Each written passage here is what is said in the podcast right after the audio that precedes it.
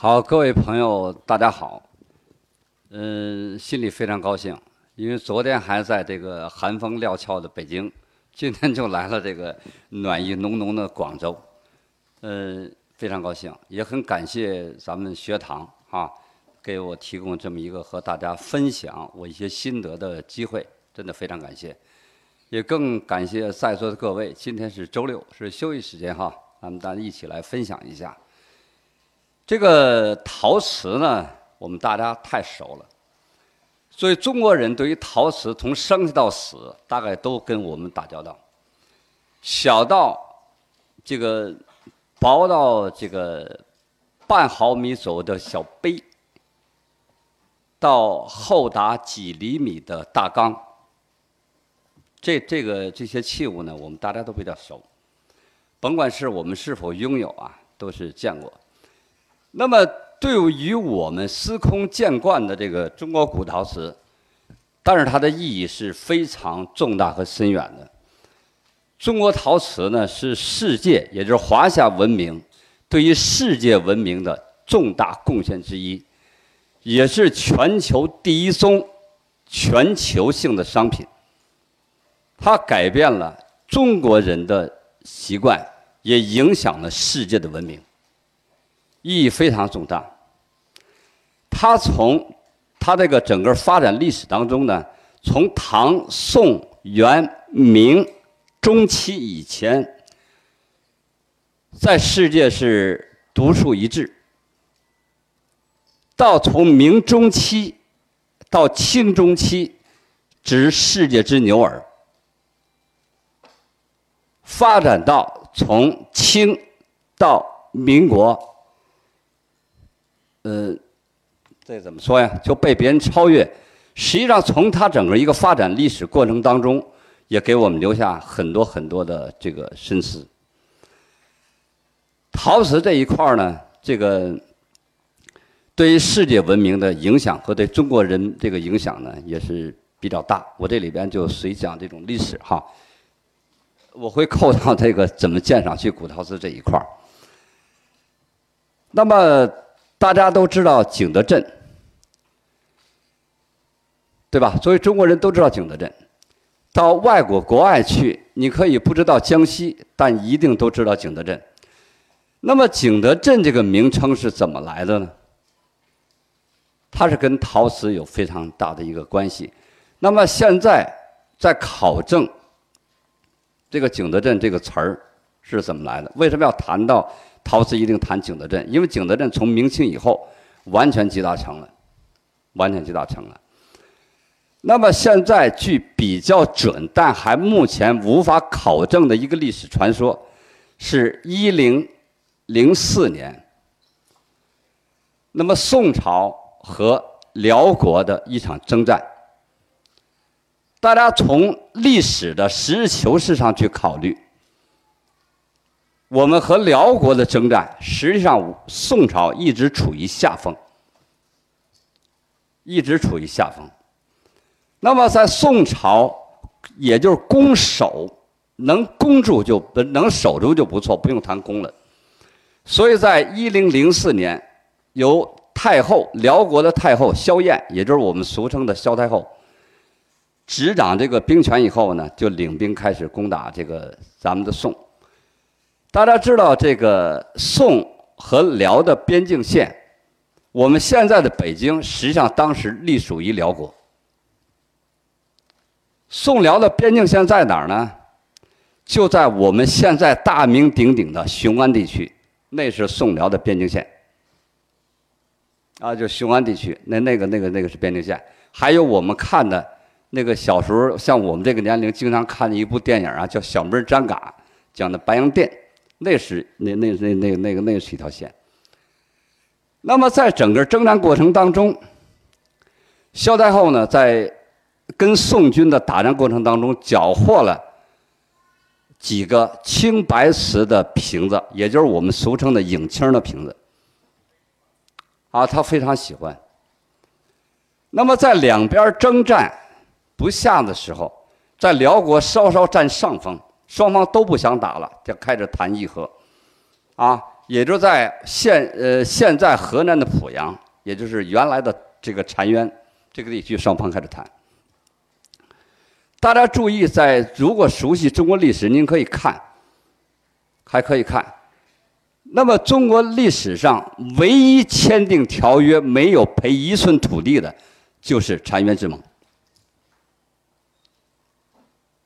当时萧太后呢就提了一个条件，就说我希望能给二十万只这样的瓷器。当时这个消息传到当时的宋真宗的时候呢，真宗也糊涂了，哪来这个瓶子？但大臣有认了的，啊，说这个可能是昌南镇产的，那于是派特使到了昌南镇，啊，到了昌南镇，一看，确实是要产的，而且产量巨大。所以非常顺利的超时，啊，这个不叫超时，叫是比如三个月、两个月完成了，这个二十万完成了三十万，所以辽国也比较高兴，所以就很顺利了达成了这个条约。这个你说是不是传说呢？这个怎么讲？绝无空穴来风，因为我们查阅了当时的大量的资料，当时宋朝的。国都是在河南。就景德镇当时的瓷器生产来讲，无论它它的规模、品位、品质、影响、人口、税丁，都无法和河南地区相比。那么，为什么把景德镇、景德这个名字赐给景德镇？一定是发生了重大的、足以影响重大利益的事件。那么就是这个事件，这就是景德镇。来源的一个传说啊，来源一个传说，这个应该我想在不远的将来应该有一个证明。那么中国的瓷器，实际上就我们所见到的瓷器，现在我们见到的最普遍的青花瓷，实际上当时也是富裕阶层、达官贵人来使用的，绝不是平民老百姓来使用的。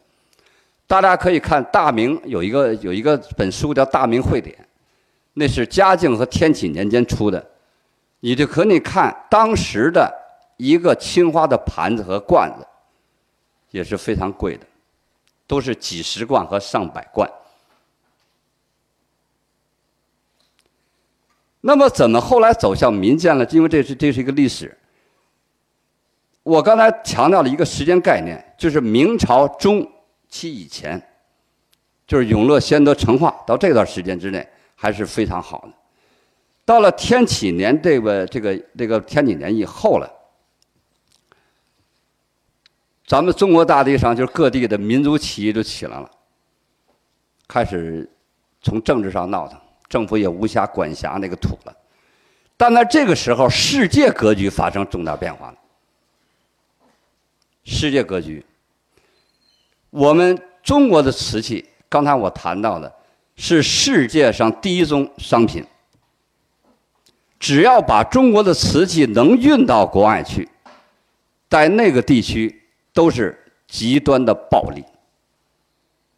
所以，从最早的葡萄牙、西班牙、荷兰，后来的英国，到后来的美，都是争相去来中国。去倒卖中国的瓷器，这段时期恰恰就发生在明朝的中晚期。要什么青花？咱们广州就是广东地区、景德镇地区、浙江地区都充当了急先锋。世界各国的商船每年几千艘来中国运这个瓷器，运到欧洲去贩卖，都赚了大钱了。他们这个行动也促使了。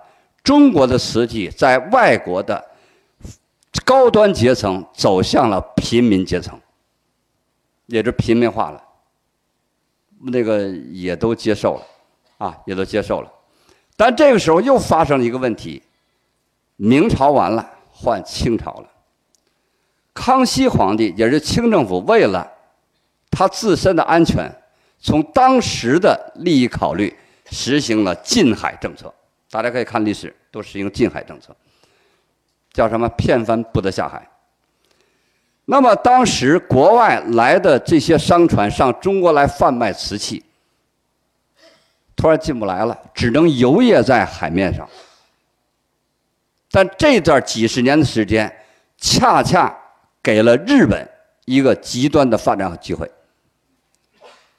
在这之前呢，日本的瓷也是日本瓷是从哪儿学的呀？是从朝鲜。朝鲜的瓷是怎么学的？是我们辅助的，我们辅助的。那么日本的瓷在国际市场上也就一年能卖出几千件但是中国一进海。给了日本发展瓷器的一个绝佳的机会，日本就拼命的发展我们现在称之为一万里瓷的瓷器。那么在同时，德国也在生产。那么德国大家要去都去过德国，德国的麦森瓷，还有荷兰的伊尔霍那个戴尔夫特瓷，都是源于从中国瓷器的复制。但是他们在复制的时候呢？都产生这样或那样的问题，不懂。那谁起了一关键性作用啊？康师康熙时期有一个来自法国的传教士，中国名字叫殷洪绪，用了潜伏二十多年的时间，在景德镇卧底，哈哈，窃取了整个生产的技术，回去以后对西方的瓷器生产有了巨大作用。那么历史还往后展，到了民国的时候，我们就一落千丈了。为什么呢？一是我们还是传统的手工瓷，而国外的机械瓷就生产出来了。我们在座的有读过叶圣陶先生的，多收了三五斗。你看那个时候的丝绸和茶叶加上陶器，都大量的被打击，大量被打击。这一个是本身我们的工业工艺技术和我们的意识落后有大关系。再一个，跟政府也有非常大的关系，因为外国的瓷通过几个条约的保障，从中英一八四八年的中英南京条约签订完了以后，各个条约慢慢慢慢慢慢限制，就是外国的瓷器，就外国的所有商品到中国海关，啊，到中国海关，只交百分之七的关税就可以了，而我们中国内地的瓷，以景德镇为例。如果景德镇瓷要运到北京，大概需要交两种税，一个是过税，一个是境税，就类似于我们现在的高速路的收费。过一省收一段过一省收一段大概加上就关近将近百分之四十了。所以很多的力量就打击了我们民族企业，再加上我们的意识啊各方面落后，所以从民国一下就跌落的已经到了谷底。啊，已经到了谷底了。只不过回光返照，诞生了我们现在也比较有名的叫珠山八友，那是另外的一个历史产物。啊，这是一个瓷器的一个简单的一个发展一个一个史。那么再说到清朝前期，那么外国人来中国订瓷器，当时清政府只限定在我们的所在地广州。允许进行外商交易，我们通称十三行，是吧？大家这这段历史都知道，对吧？只有广州人，广州能跟那个内地发生关系，所以外国的商船呢，这个商人进来以后呢，只能在广州地区来停留，然后把订单交给在广州能够带他们办理事的人，买办阶层去办理中国的瓷器，啊，办理中国的瓷器。这样的周转起来的周期是非常长的，大概需要两年到三年。两年到三年，因为他拿完订单以后到景德镇生产，从景德镇生产完了，然后往回再运，比较慢。所以聪明的广东这个广州的商人呢，就是预先想到了怎么办？我从景德镇先进好白胎瓷，啊，白胎瓷，然后放到库房里存着。你外国要什么样式，要什么色儿，我给你画什么色儿。我雇当地的画匠来画，就产生了我们现在瓷器当中的一大品牌——广彩，就是这么来的，啊，就是跟我们这个地区有非常大的关系了。那么中国的瓷器看起来是微不足道的，但是它非常伟大的，伟大到什么呢？前几年呢，北京爆发了一个事儿。啊，不能叫爆发，叫发生了一件大事儿。大家都知道圆明园吧？圆明园圆明园被烧了以后，就剩下那大水法。结果前几年呢，要清理，结果清理出来相当多的瓷片，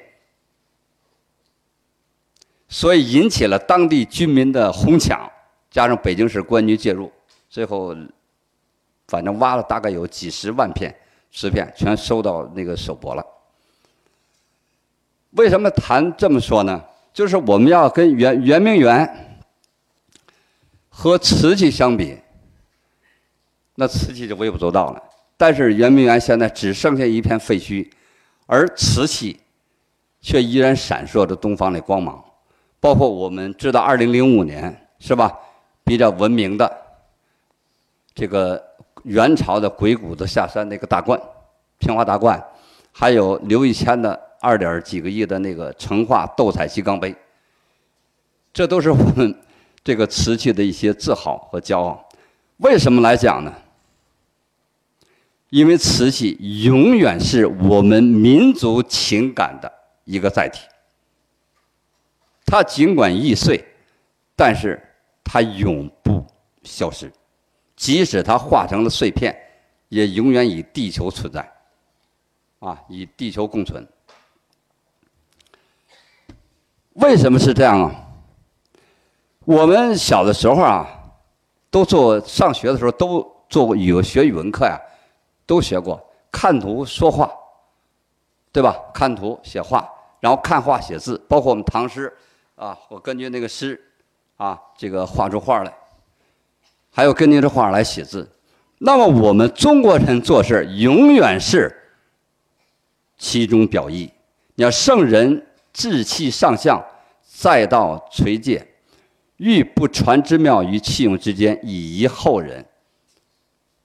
就是他做东西总有讲究，总有说法。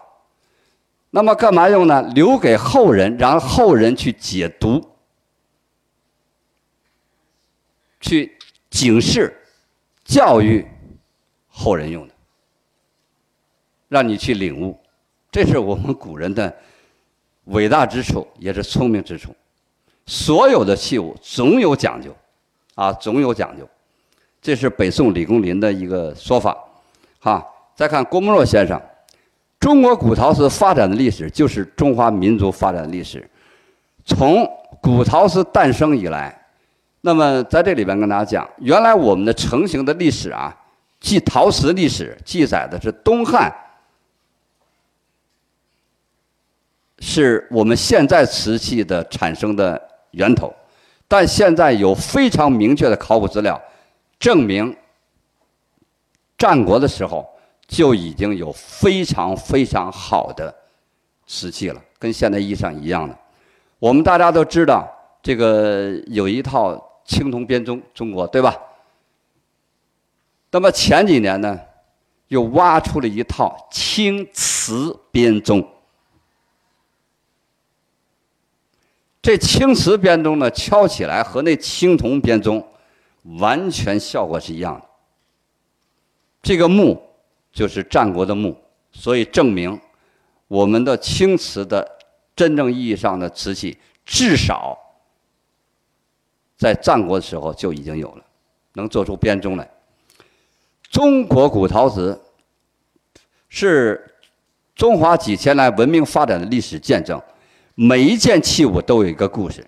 你比如刚才我们讲的鬼谷子下山，那鬼谷子为什么下山呢？又联想到孙膑与庞涓，对吧？那鸡缸杯为什么值钱呢？我们又想起了万恶妃，不是那个那个我那个他叫什么？那香妃的故事啊。他总成化皇帝与他妃子的故事，他总是后边牵扯的这些千丝万缕的人之间的关系。那么，为什么我们作为每一个中国人，对于我们中国的古陶瓷，都有着根深蒂固的，或者叫遗传下来的一种情感呢？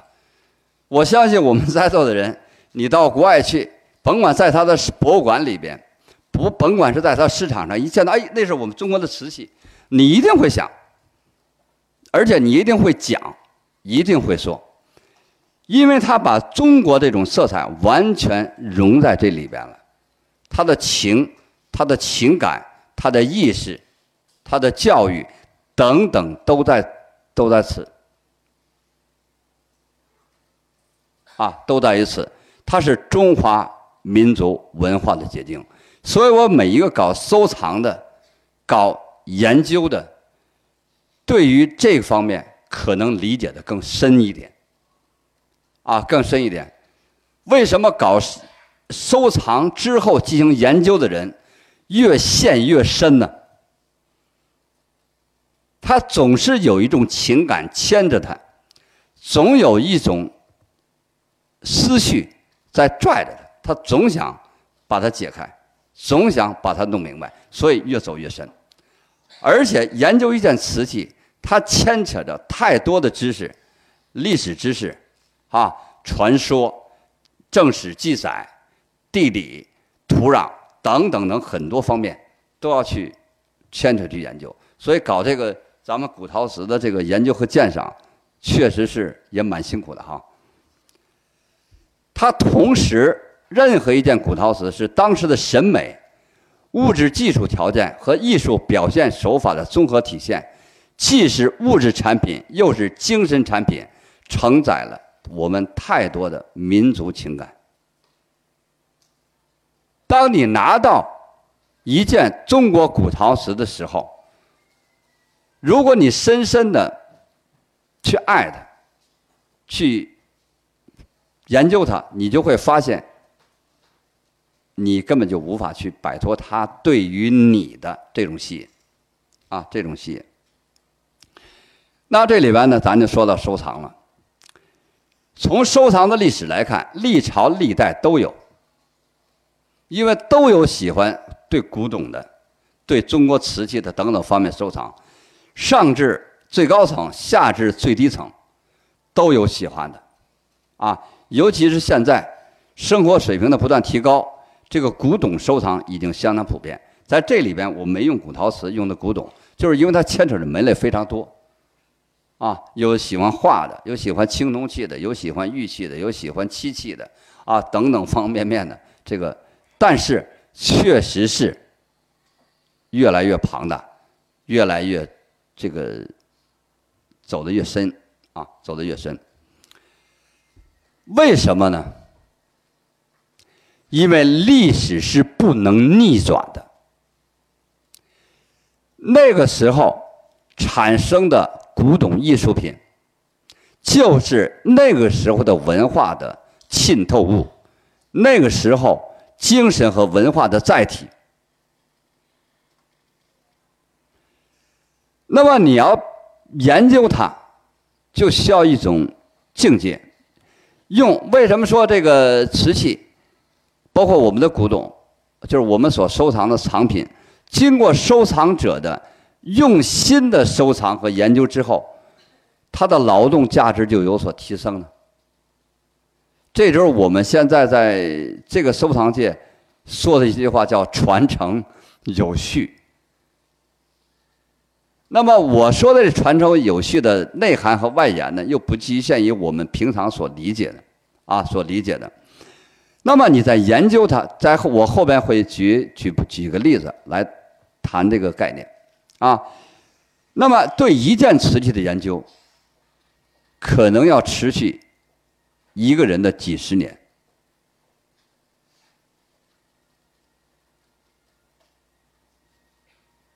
啊，真的是这样。你比如我们现在对汝窑的研究，对哥窑的研究，那现在好几代人还没弄明白呢。那么，因为我们中国的窑口多，分派多，是吧？又横跨的时间特别的长久，所以我们要把中国瓷器的某一项要能去研究深、研究透，那真的是一个心血艰苦的过程。但是同时呢，也是一个享受的一个过程啊，一个享受的过程。王刚呢，大家都比较熟，是吧？这个他说过一句话，叫“天底还有这种美事儿吗？每天让你玩的、欣赏的，由于它的存在，让你的生活充满了乐趣，同时它还能保值和升值，一不留神就能让你发了大财。这不是神话，这是真的。但是呢，你得对您的机缘，啊，您得对您的机缘和对您的路子，包括还要看您的研究和收藏的水准。